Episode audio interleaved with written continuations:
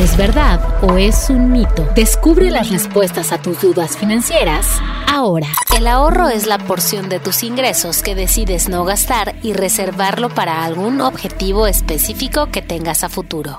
¿Verdad o mito? Verdad. Ahorrar evita que te desestabilices ante un imprevisto y recurras a deuda. Además, te permite estar preparado para el futuro y te ayuda a cumplir tus metas. Es una herramienta útil a corto plazo. Invertir es renunciar a cierta cantidad de dinero durante un tiempo para generar rentabilidad, protegerlo de la inflación y cumplir metas de mediano y largo plazos. ¿Verdad o mito? Verdad. El dinero que inviertas no debe ser parte de tu fuente de subsistencia ni poner en riesgo tu estabilidad financiera. Lo más recomendable es que no toques ese dinero hasta un lapso de entre 3 y 5 años. Existe una herramienta que te permite saber cuál es el mejor instrumento de inversión. ¿Verdad o mito? ¿Verdad? El Banco de México cuenta con un indicador llamado ganancia anual total, conocido como GAT, con el que puedes comparar el rendimiento que te ofrecen diferentes instrumentos. Todas las inversiones están libres de riesgo.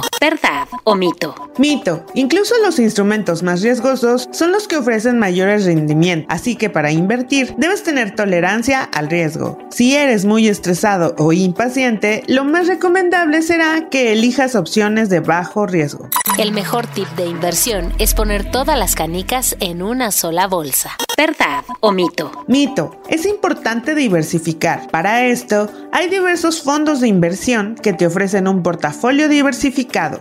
¿Verdad o mito?